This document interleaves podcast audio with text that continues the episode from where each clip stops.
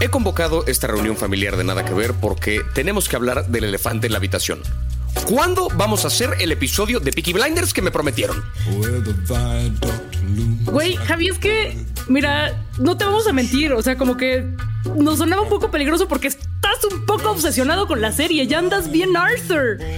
Pero mira, ya, ya, yo ya lo veo mejor. Ya todo tranquilo, todo, todo calmado. Mira, vamos por un whisky. Vámonos los tres y, y ahorita arrancamos. ¿Qué les parece? Va, va, va. ¿Ya? ¿Ya? ¿Todos a favor?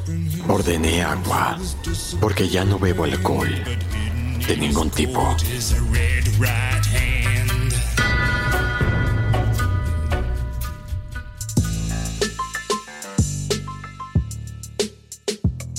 Bienvenidos y bienvenidas. Nosotras, nosotros somos Luisa, Javier y Plaqueta.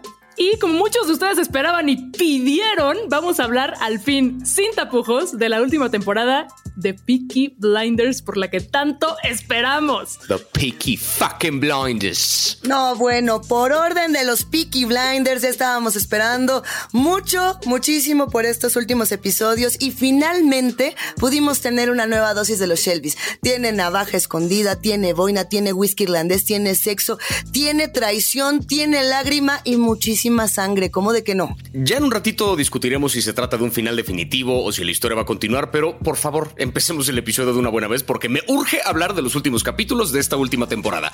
Es decir, por si no ha quedado claro y necesitan escuchar la palabra, este capítulo va 100% con spoilers. Nadie cercano a ti toma una decisión sin tu opinión, Tom. Ni Arthur, ni yo, ni Ada. No podemos escapar. Sentimos siempre tu mano sobre nuestros hombros. Blinders, ahora sí, nos vamos a los últimos capítulos, nos vamos al final de una de las series más queridas, no solamente por la comunidad británica, sino por el mundo entero. Hagan de cuenta que estamos en el año 1933. De hecho, esta última temporada arranca cuando la ley seca termina, una ley seca a nivel internacional, particularmente se habló de esta ley seca en Estados Unidos, pero para los seguidores de esta temporada sabemos bien que el comercio Estados Unidos, Gran Bretaña es fundamental para el crimen organizado. Entonces, acaba de terminar la ley seca y todo el mundo se anda preguntando, ¿y ahora qué demonios vamos a traficar? ¿Y ahora qué rayos vamos a hacer? Hay que decir también que nos encontramos en un periodo histórico súper importante porque estamos pasando por la Gran Depresión, una Gran Depresión tanto estadounidense como la Depresión británica. Quiero contar tal cual que estas dos historias van de la mano y al Tommy, pues no le iba nada bien, hasta donde yo entendí, como que se iba a dar un balazo y siempre no. ¿Qué pasó? Entonces, entonces ¿qué, fue, ¿qué fue lo que pasó? Si aquí básicamente para el final de la, de la quinta temporada nos quedamos en que Michael perdió una buena parte del dinero de los Shelby justamente por la crisis del 29, ¿no? La caída de la bolsa hizo que Así perdieran es. todo lo que la empresa ya había generado legalmente. Entonces, durante la quinta temporada, los Peaky Blinders empiezan a ver cómo pueden ganar dinero de otras maneras y como que le entran otra vez a actividades ilegales, cosa que complica la situación de Tommy porque pues él es un político consagrado, está trabajando como de infiltrado en el Partido Comunista, pero trabajando en secreto para Churchill. Andar ahí traficando cosas es un poco complicado. Y durante la temporada siguen traficando con alcohol. Al arranque de la sexta temporada, justamente es cuatro años después de la muerte de Polly, que ahorita hablaremos también al respecto. Cuatro años después de eso, donde Tommy dejó de beber, se acaba de terminar la prohibición y entonces él decide que para seguir generando ese ingreso de dinero, como ya no va a poder meter alcohol a Estados Unidos porque pues ya va a haber destilerías estadounidenses produciendo su propio whisky, sus propias cosas, decide empezar a traficar opio. ¿No? Un opio que le está llegando directamente de China y que es de la más alta calidad. Y es ahí donde arranca y empieza a hacer negocios con Michael y quiere hacer negocios con el tío de la esposa de Michael, que es este, el tío Jack Nelson, ¿no? Que es una figura como muy importante en la mafia, en la mafia de Boston, según lo que nos pintan. Y es, es básicamente ahí donde arranca la temporada y es Tommy un poco tratando de lidiar con la parte legal del negocio, la parte ilegal del negocio, la relación con la familia que cada vez está más descompuesta, porque de nuevo hubo ya varias eh, fatalidades importantes en la familia. Cuarta temporada ya se nos fue John, la familia se descompuso porque ya nadie se lleva con Tommy porque se los traerá pan y verga a todo mundo. Y finalmente, al final de la quinta temporada, muere Polly, nos dan a entender que a manos de, del ejército y de irlandés, ¿no? Como De los está como- irlandeses. de los irlandeses que están manipulando a Tommy. Y es bien bonita esa parte porque justo en las primeras escenas de la sexta temporada, como claramente no nos muestran el cadáver de Polly, porque sabemos que la actriz que interpretaba ese personaje murió eh, en hace unos pocos años, lo que hacen simplemente es que hacen un close-up a la cara de Tommy reaccionando a cuando levanta la, la sábana y ve quién está detrás de, ese pedazo de tela, no ve el cuerpo que, que yace ahí y pues claramente da a entender que es el cuerpo de Polly. Y de ahí hacen corte A y vemos un cuadro de Polly de cómo le están haciendo su funeral gitano, queman la carroza y es donde Michael jura vengarse de Tommy porque sabe que la muerte de Polly es de algún modo culpa suya. Sin importar el precio, ni cuántas mentiras se va a decir, que me vengaré de Tommy Shelby. Me pareció un fantástico homenaje a la actriz. Creo que le dieron como una, una despedida bastante digna dentro de la serie porque claramente no podían continuar con ella y creo que la historia se adapta bastante bien a la pérdida de lo que era un fantástico personaje. Totalmente. Tuvieron que reescribir toda esta sexta temporada, reimaginarla, pero ahora no me la podría imaginar con esta ausencia que es tan grande que hasta se convierte como en un personaje en sí mismo. Y vemos cómo la falta de Polly, como esta figura tan poderosa, tan sensata, este pilar que como que mantenía ahí pegados a los Shelby, eh, ya no está y pues como que todo empieza a valer verga porque, porque no está, ¿no? Y esta, este, este inicio de la temporada, ese no es spoiler porque pasa luego, luego, es durisísimo y, pensar que pues nadie va a poder llenar esos zapatos. Esta es una serie que en, el espectro, digamos, de la vida real, fuera de la ficción, ha tenido muchas tragedias. Y este 2021 y este 2022 particularmente no fue la excepción. Pensando, como bien decían Plaqueta, Javi, en esta muerte de, la gran actriz Helen McCrory y también pensando, por ejemplo, en, el hijo de Nick Cave, ¿no? Yo, yo ahorita, ahorita vamos a llegar a ello, pero por ejemplo, Red Right Hand, que era como este gran emblema de los Peaky Blinders, eh, pues pues, era, por supuesto, en Nick Cave, de pronto se muere el hijo de Nick Cave y esto va a tener además un reflejo dentro de la propia serie que ya lo estaremos espejeando porque hay, hay mucha muerte. Y yo lo que siento esta temporada tal cual es que te la cantan, te cantan el tiro desde el primer episodio, te dicen, alguien se va a morir, o va a ser Tommy o va a ser Michael no hay más. Y toda la temporada yo siento que está cargada en esa línea, en ese arco de uno de los dos se nos va a ir al demonio. ¿Cuál va a ser? Usted decídale. ¿no? Inclusive hay una lectura de un poema que a mí me gusta mucho porque, y que además me hace recordar eh, muchísimo, por ejemplo, toda la estructura de Breaking Bad. Breaking Bad hace un, homenaje, si no me equivoco, a Walt Whitman, por supuesto, ¿no? Al, al poeta. Mientras que aquí se hace un homenaje a William Blake, que es uno de los poetas más importantes británicos y sobre todo de ese periodo en particular. Y el poema que se avienta Tommy en algún momento se llama El árbol envenenado, lo dice en este primer episodio, y, un poco está cantando como ese tiro de aquí va a haber muerte, ¿no? El, poema dice algo así como, estaba enfadado con mi amigo, le conté mi enojo y mi enojo terminó, estaba enfadado con mi enemigo, no lo dije y mi enojo creció, y lo regué con miedo, noche y día con mis lágrimas, y lo asolé con sonrisas, con suaves y embusteros engaños. Habrá una guerra y uno de ustedes morirá. Pero no sé quién será. Díganme si o no si no es la premisa tal cual de lo que va a pasar en esta última temporada. Sí, completamente, porque es que sigue varias líneas, ¿no? O sea, está Tommy por un lado eh, lidiando con Mosley, que también ese fue otro de los grandes cliffhangers de la quinta temporada, que al final de la quinta temporada, ya con el permiso absoluto de Churchill, le dicen, maten a este hijo de la verga, por favor, porque es un fascista y vamos a estar todos en peligro. Tommy arma su misión para matarlo, pero a la mera hora resulta que el güey se enteró, mandó sus propios soldados y entonces matan al soldado que Tommy había rescatado de un, eh, como de un asilo, que fue compañero suyo en el ejército eh, tratan de matar a Arthur, pero por supuesto Arthur es un salvaje, nadie lo puede matar. Y matan también a Oberama Golf, ¿no? Que era este otro personaje que nunca pudo vengar la muerte de su hijo porque pues se lo cargan en esa última temporada. Entonces nos dejan justamente con la, como con el misterio de quién habrá sido el que le reveló el plan a Mosley cuando eran solamente unos pocos miembros de los Peaky Blinders los que sabían que este asesinato iba a ocurrir. Entonces, durante la sexta temporada vemos a Tommy lidiando un poco con la consecuencia de eso porque Mosley sigue vivo, su partido sigue creciendo, cada vez las ideas fascistas como que empiezan a, a meterse más en la vida política estadounidense y resulta también que Jack Nelson, el tío de Gina, que es este mafioso gringo que ya se está consolidando también como en las esferas altas del poder y que ya es compa del presidente de Estados Unidos y quiere saber cuánta cosa, es también un güey que es como partidario del fascismo.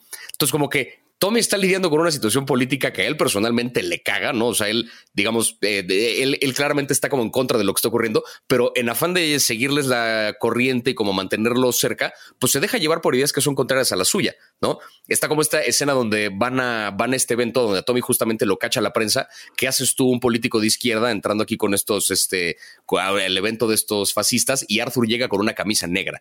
¿No? Y Tommy lo regaña porque es como de, güey, no seas idiota, la camisa negra es como se visten estos güeyes, ponte una camisa blanca y compórtate porque además vienes pedo. O sea, como que Tommy está malabarando todavía mil cosas con la familia y aparte está lo de la enfermedad de su hija, que empieza a tener visiones que Tommy interpreta como una maldición gitana que viene desde la tercera temporada con el pinche diamante este que le había dado a Grace, que fue cuando la mataron. maldito. O sea, como que Tommy por fin está, creo que en, en, el sentido de cómo se construye una serie que pinta para ser tragedia, ahorita hablaremos de teorías, creo que está bien armada porque en esta que es por lo menos hasta ahorita la última temporada, el personaje principal está recibiendo las consecuencias de todo el mal que hizo durante tantos años, ¿no? O sea, como que esta serie siempre funciona como una bola de nieve que va creciendo, creciendo, creciendo, muy a la manera de Walter White, ahorita que mencionabas Breaking Bad, y Tommy está viviendo lo mismo, ¿no? Ya no puede mantener su vida de familia, su vida política, su vida criminal y su vida de negocios todo al mismo tiempo porque ya todo le está jugando en contra por el daño que hizo en temporadas anteriores. ¿Dónde carajos estabas?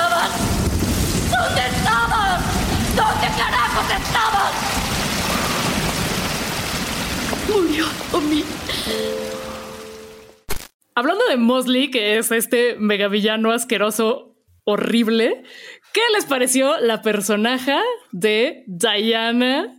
Su pareja es tan odiosa porque además no solamente es nazi, no solamente es abiertamente racista, dice cosas como los pobres son pobres porque quieren, se la pasan borrachos y además tiene que ver con su raza. Es algo genético, es, ah, es escandaloso, sino que es súper name dropera y resulta que está basada en una personaje real que era súper compi de Hitler cosas inconfesables, ser compi de Hitler. Sí, no, tal cual. O sea, a ver, esta personaje, Diana Mosley, existió, formó parte de las hermanas Mitford. Son un grupo de hermanas aristócratas que existieron en esta década, en, los años 20, eh, de esta familia aristócrata inglesa, que, que un poco, pues, no solamente estaban aliadas con el nazismo, sino que además propagaban estos discursos a lo largo de toda Europa, ¿no? Que eso está bien interesante porque inclusive eh, estas hermanas como tal eran escritoras, como todas las aristócratas de esta época que aplicaban a ciertas disciplinas, ¿no? Y una de estas hermanas que es Unity Valkyr Mitford fue la que dijo tal cual que en una conversación con otro de estos personajes de la época llamado Julius Steiger, así tal cual, eh, ellos decían que los judíos, y, y lamento mucho hacer esta referencia, pero también se hace en Peaky Blinders, comían pasto, que eran tan inferiores que comían hierba. A mí, ahorita, eh, esto que mencionan del periodo histórico también creo que es interesante en tanto a la evolución de la serie, porque la serie comienza poquito tiempo después de la Primera Guerra Mundial, ¿no? Sabemos que Tommy Shelby es veterano de esa guerra, eh, razón por la cual habla francés, razón por la cual tiene como estrés postraumático que se ve cada vez más agudizado, ¿no? En esta última temporada ya está teniendo visiones de, de sus épocas en la guerra porque pues, se le han acumulado los traumas. Y en este último momento de la serie ya estamos en la antesala de la Segunda Guerra Mundial. Entonces, en estos que serán como 15 años más o menos que han pasado desde que empezó la serie, ¿no? Cronológicamente al momento donde vamos ahorita, han evolucionado también bastante los personajes. Lo discutimos un poquito antes de, de empezar a grabar, como en esta última temporada el riesgo y los problemas que enfrentan ya son tan abismalmente diferentes ¿no? Porque ya están lidiando con política y ya trabajan directo para Churchill y si el fascismo y si soy infiltrado del comunismo y si están exportando opio a Estados Unidos, ya son toda otra dimensión de problemas donde realmente ya no son tal cual los Peaky Blinders. ¿No? La imagen popular de los Peaky Blinders que conocemos, que es esta cosa que todavía hasta la tercera temporada quizá se mantiene este rollo de, las navajas escondidas en las boinas y by order of the, the, picky fucking blinders, no sé qué. O sea, como que toda, toda esa, toda esa jerga y todo ese como mood que existía en las primeras temporadas se ha ido perdiendo, pero creo que se ha ido perdiendo con sentido. Porque de nuevo, estamos hablando de la historia de la construcción de un imperio y la inevitable caída que llegará después, creo yo. Entonces tiene sentido que se vayan alejando de esa, de esa primera parte. ¿Ustedes cómo vieron esa evolución? Porque creo que la serie ha evolucionado de manera congruente, pero qué tanto siguen siendo los Peaky Blinders que conocíamos antes, qué tanto no, qué tan bueno es eso, qué tanto no. Creo que, creo que es una evolución que tenía que ocurrir para mantenernos ahí pegados a, la pantalla, pero que se mantiene, se mantienen fieles a su esencia, a sus orígenes. Y, lo vemos mucho en, en, la, en este arraigo cultural romaní que tienen los personajes y que tiene Tommy y que vemos al máximo en la, en la maldición de esta temporada. No, y, de igual manera yo coincidiría en ello. A mí la verdad es que sí me hace falta mi pandilla de chamacos desastrosos, trasheros, eh, mugrosos. Y además, eh, por ejemplo, todos sabemos que, que Peaky Blinders es una historia basada en hechos reales, ¿no? Y que, que los Peaky Blinders como tal sí existieron y que eran de 1890, no tanto de 1920. Y que, y que no eran tan guapos como Killian Murphy, por más que quisiéramos, era una bola de chamacos como de 15 años, 13, 15 años, que les gustaba hacer maldades, pues, y que además sí ocuparon un sector y un barrio, un barrio muy, muy pobre eh, de Reino Unido, ¿no? Y, y de pronto a mí como que e, ese vestigio y esa, y esa mugre me gustaba mucho y siento que aquí se pierde por ese yin y yang y por ese pesar de la muerte, sobre todo pensando en, en, en estos dos argumentos donde de pronto la muerte se vuelve tan poderosa y tan melancólica que es irreversible, ¿no? Por un lado, el tema de Ruby, la hija de Tommy, y por otro lado, el tema del tumor. ¿Quién va a dar el spoiler doloroso? Yo no puedo. O sea, realmente a mí sí me caló, me dolió lo que pasó tanto con Ruby como con el propio arco de Tommy cuando se entera de malas noticias. Está cabrón esa parte porque, eh, digo, para resumir, recapitular un poquito, en algún momento, eh, después de que la hija de Tommy, bueno, cuando la hija de Tommy se enteran que está enferma, le hacen también a Tommy una, un scan de rayos X para ver qué chingados tiene. Y después de que muere la hija, Tommy por fin abre la carta que le mandó el doctor y se entera que tiene una tuberculosis inoperable y que le va a consumir el cerebro y le dice, básicamente tienes un año de vida antes de que esto te empiece a carcomer por completo. Entonces Tommy un poco empieza a ejecutar el plan de escape, no el plan de voy a dejar las cosas listas para que mi familia pueda vivir bien, le entra los bienes raíces, razón por la cual empieza a llevarse con Diana Mitford justamente, o sea, compromete sus ideales para trabajar con una nazi justamente para dejarle a su familia algo con que vivir después de que él muera. Eh, como que medio se despide de Arthur, le organizan ahí como una, una comida de despedida, explota su casa, o sea, de verdad, renuncia por completo a todo lo que tenía y se va solo al campo a ponerse pedo durante un año hasta que se muera. Pero en eso tiene como una visión de su hija, donde la hija como que corre a abrazarlo, ahí como que, siento yo que lo que estaban dando a entender es, ah, mira, Tommy ya murió y ya está en el cielo con su hija y esta es como la visión final que está teniendo en sus últimos momentos, pero no, resulta que la visión la tuvo como parte o de lo que le está pasando en la cabeza o de su borrachera y se encuentra por ahí un corte de periódico donde encuentra una foto donde sale Mosley, la gente del partido fascista, y aparece también en la foto el médico que le dio a Tommy este diagnóstico. ahí Tommy se da cuenta que el hijo de la verga del médico en realidad estaba trabajando con Mosley y todo era parte de un plan de Mosley para que Tommy justamente iniciara este plan de ya me voy. ¿No? Para hacerle creer que se iba a morir, para que sacrificara todo. Entonces Tommy regresa montando un caballo blanco, ¿no? Gran contraste con como lo conocimos en la primera temporada cuando aparece montando un caballo negro, cuando recién está entrando a la, a la serie. Y llega y va a matar al doctor, pero dan las 11 y pues hay una cosa ahí de amnistía que ya me explicará ahorita alguien que sepa más de historia, que a las 11 no se mata, ¿no? A las 11 se perdona la vida por alguna razón. Pero nos quedamos en eso. Tommy ya sabe qué pedo con el doctor. En este enfrentamiento, el doctor le dice algo muy cabrón y es que pues pensamos que la única persona que podría acabar con Tommy Shelby era Tommy himself. ¿Cuánto tengo? Sé que ha derrotado a muchos enemigos, señor Shelby. Ahora tiene uno nuevo, en el interior. No puede derrotarlo, pero puede controlarlo un tiempo. Y es que sí. Pero a ver, ahí hay, hay inconsistencia, ¿eh? Lo que es. O sea, si Tommy no tiene tumor, entonces ¿de dónde viene la alucinación? Yo nada más digo eso porque, o, sea, tampoco andaba ya de borracho, él ya no tomaba. En esta temporada ya no toma, se echa un par de whiskitos. O sea, de hecho se los conté, se echa tres whiskies. Entonces, ¿de dónde viene la alucinación? Que, que dice, ay, no, sí, sí, es que de pronto vi el recorte, que ande, ahí hay algo raro, yo no sé. No, pero para esa parte ya estaba, para esa parte ya estaba ebrio. O sea, la parte del recorte sí ya estaba pedo porque justo sí, claro. Ay, ¿qué tan feo tienes que estar para que se te aparezca tu hija fantasma y te diga además pedo nivel, sé, que, me voy a morir mañana, me voy a mamar siete botellas de whisky yo solo en el campo. O sea, a ver, yo con tantos años de experiencia de peda, Nunca he tenido una visión así. no, y vaya que, tenemos. Lo que, se está quedando dormido, como que lo ataca la culpa, como que entre la borrachera y el sueño y nada, nada, como, o sea, se puede juntar una bola de factores para tenerlo. Y tampoco dejemos de lado la parte como de la herencia gitana que tiene Tommy, donde también, o sea, incluso tanto ebrio como sobrio como lo que sea, siempre tenía sueños y visiones que él interpretaba de cierta manera. En la quinta temporada todavía está, eh, habla mucho de cómo le está soñando con que era, no me acuerdo si era como un cuervo negro o un gato negro, era con un animal de algún tipo, que según Polly eso se interpretaba como que alguien quería su corona, ¿no? Como que alguien iba detrás de él y como que había, había como un bad omen de por medio. Entonces, ahora sí que siguiendo esa tradición, pues claro que sigue interpretando sus sueños y claro que va a soñar con su hija. No, sí me queda claro y además, o sea, por ahí está Esme, por ejemplo, y están estos personajes que todavía apuntalan mucho la parte gitana y la parte de, misticismo que siempre ha tenido esta serie, desde el principio hasta el final. Eh, el caballo blanco, por ejemplo, que de pronto Satomi es el caballo que tenía Ruby, ¿no? Que además hay una escena bien fuerte después de que se muere Ruby cuando Lizzie está abrazando este caballo y dices, ay, ya lleva mediocito. O sea, sí son momentos muy melancólicos. Yo diría que esta temporada mi personaje favorito es Lizzie, pero ahorita hablamos de que, de, de cuál le gusta a cada quien.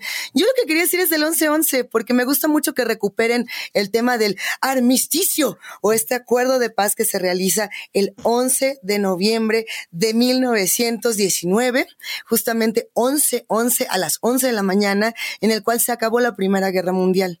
Y fue un acuerdo que, además de que generó mucha eh, leyenda urbana alrededor del número 11-11, y ahora cada vez que escuchamos 11-11 pensamos que estamos en una hora mágica, cuando en realidad estamos en una hora bélica de paz.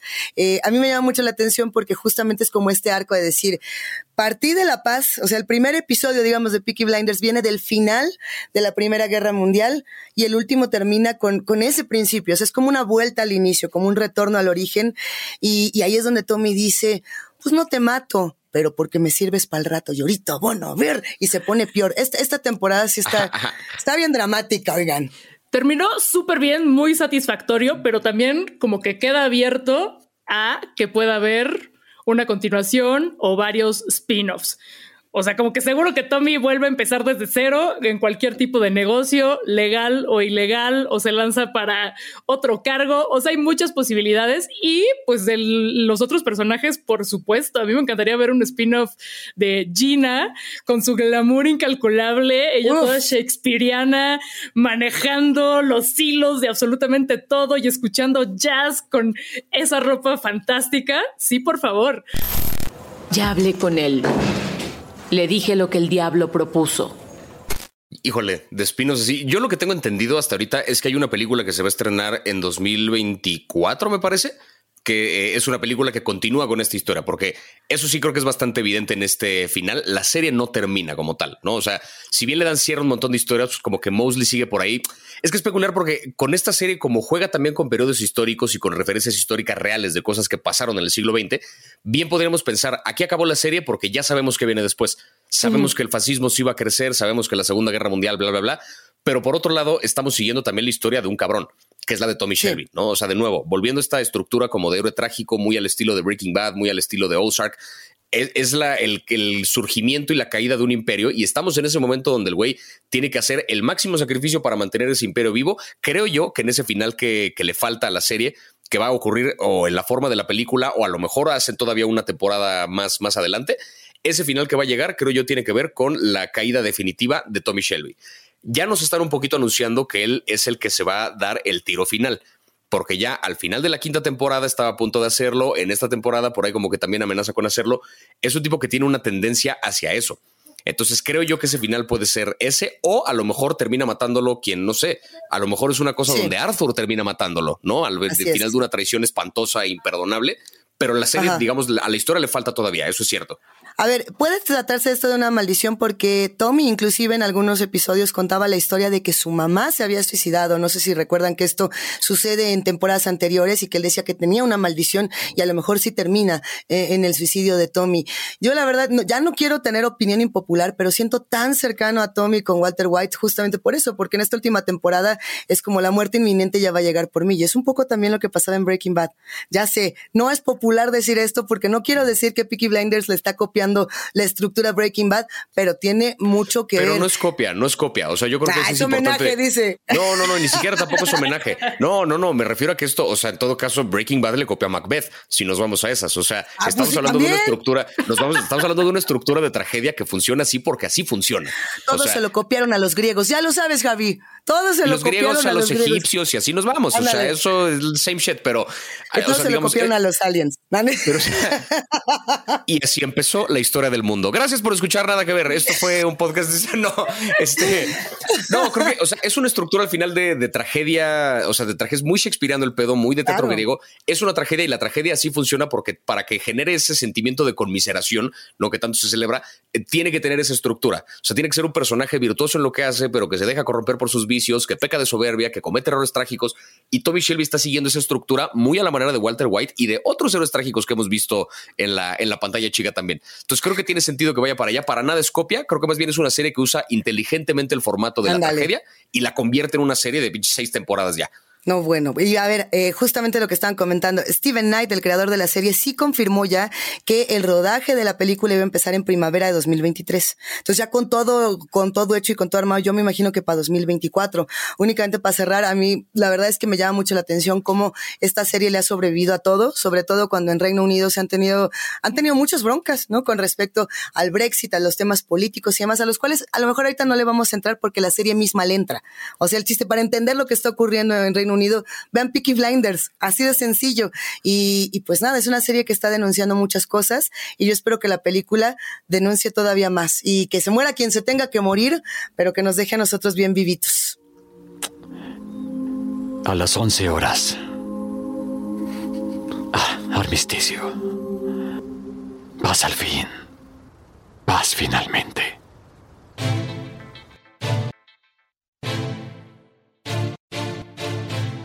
Llegamos al final de este episodio y vamos a invitar a Javi a que se corte el pelito como uno de los Peaky Blinders, aunque siento que quedaría más como Bad Bunny. Pues está bien. No tengo la, no tengo la estructura ósea de Killian Murphy, pero va, lo intentamos. Y pues, ¿saben qué? Yo ya me voy al bar a llenar el vacío existencial que dejó Peaky Blinders con... ¿Con whisky y cigarritas? Ok. Ya te estás tardando, perro. Bueno, esperemos que hayan disfrutado nuestra plática y no olviden pasar por la cuenta de Netflix MX para compartir sus momentos favoritos de la temporada 6, las teorías que tienen sobre el futuro y pues algunos memes, ¿no? Ya de una vez. Y tampoco olviden que pueden disfrutar de todos los episodios de Nada que Ver en Spotify y en todas las plataformas de podcast. Nosotras, nosotros somos Plaqueta Esme, Javier Arthur y Luisa Dayana Te Odio. Y este fue un nuevo episodio de Nada que Ver, un podcast de Netflix producido por el equipazo de posta y por orden de quién, Javi. The Peaky Fucking Blinders. Gracias por escucharnos. Bye.